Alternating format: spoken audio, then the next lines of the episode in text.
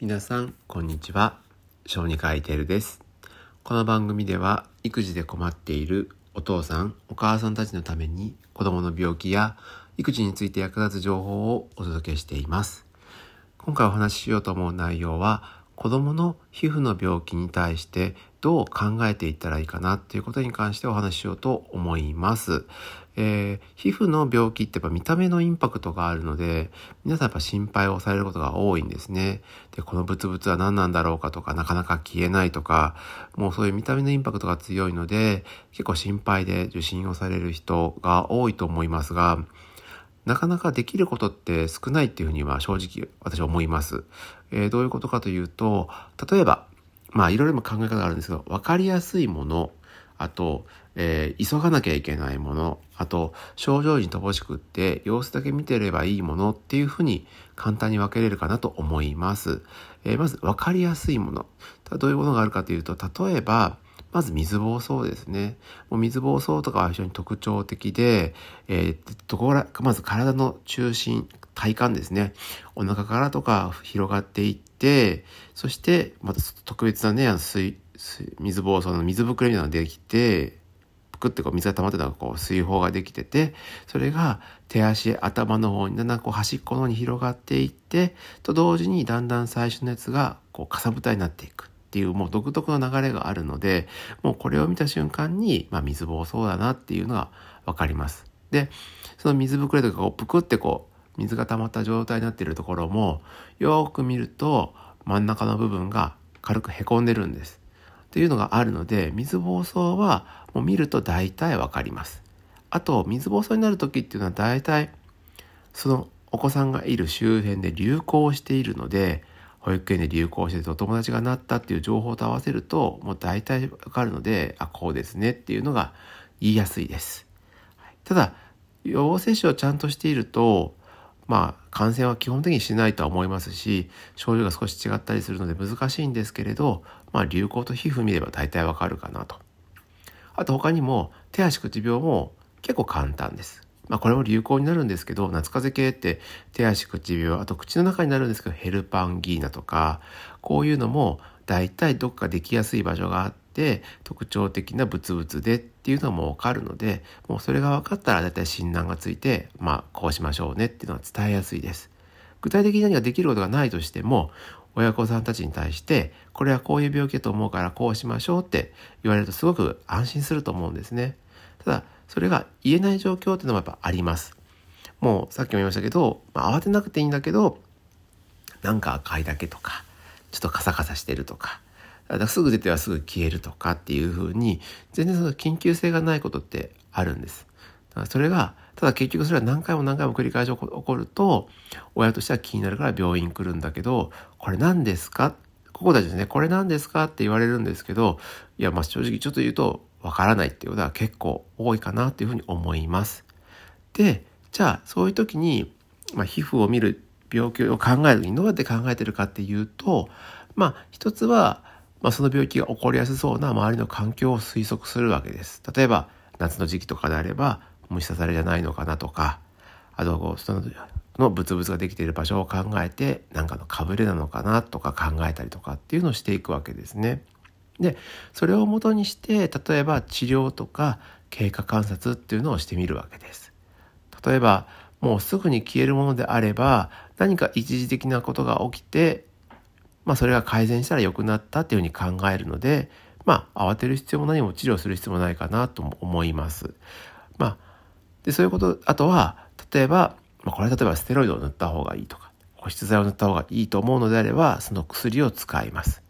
要は何かしらかの対応、対応しないという選択肢 A を行った後にどうなるかを考えてそれを続けるかもしくはその方法を別の方法に切り替えるかという方針をとる。このように細かく様子見と治療を続けていくのが皮膚の病気を見るときはとても大切かなと考えています。なので大変かもしれませんが、もう一回病院行ったら終わりじゃなくって、まあ数日おきとかに様子を見ながら、え対応方法をま変えていくというのが正しいかなと思いますし自分はそういうふうに、え研修の時に皮膚科の先生に習ったので未だにそのようにしています。はい、何日とかっていうよりかは、まあ、様子が変わるとか、そういうのも含めて、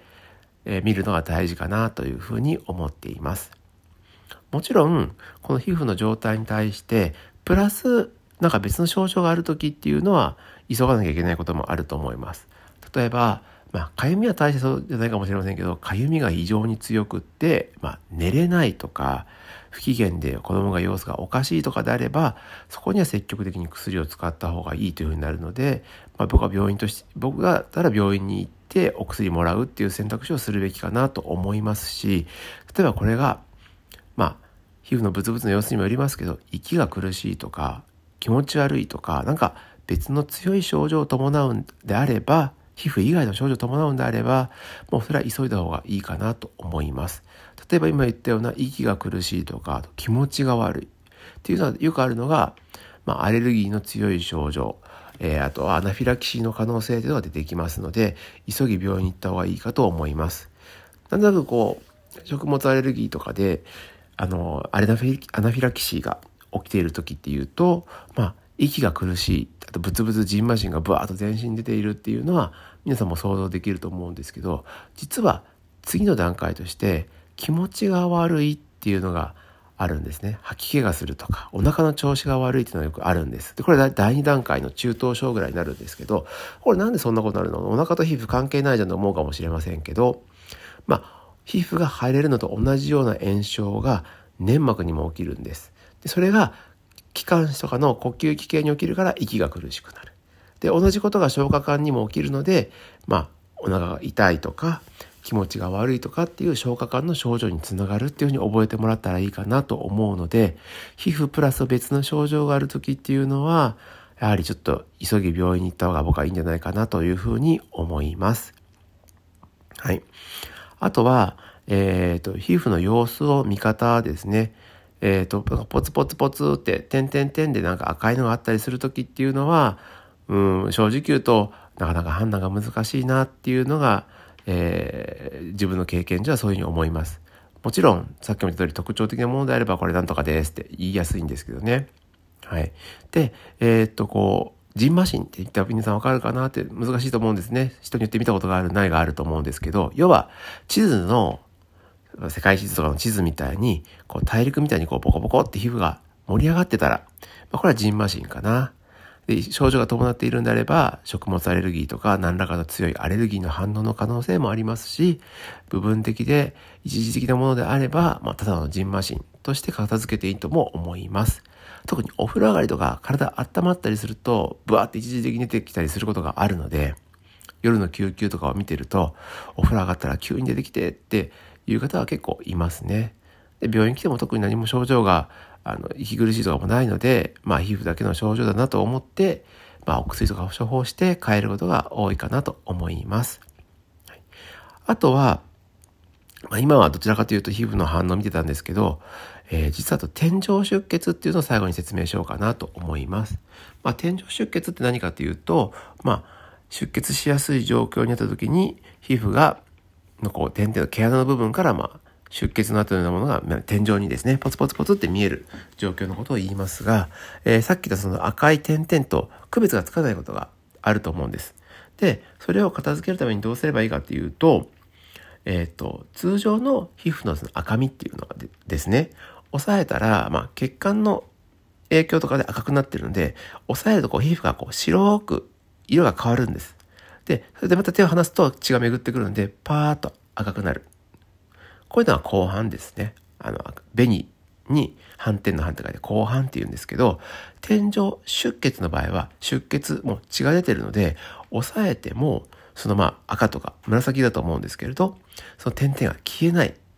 っていうふうに考えられるので、押さえた時に色が変わらなくって、離してももともと色が変わらないんであれば、それは天井出血と考えていいと思います。指でしても見づらくてわかんないなと思ったら、透明な定規とか、透明なものでギューって押さえてみたら分かりやすいと思います。押さえても多分色は変わらないはずなんですね。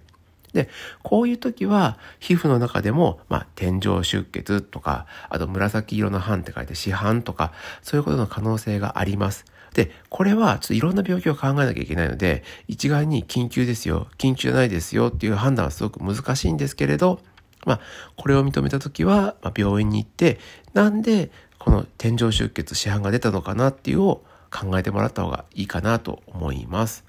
はい。今回はよく皆さんが気がついてて驚いて病院に行きたくなる心配になるような皮膚の状態市販とかジンマシンとかについてお話をしてみました。えー、皮膚はちょっと正直と口でこう話すだけでは分かりづらい部分がとても多いので、えー、気になった時は携帯で写真を撮ったりして病院に行って見てもらうもしくは実際の皮膚の状況を見てもらうというのが一番いいので大変かと思いますが、えー、実際に病院に行くようにしてみてください。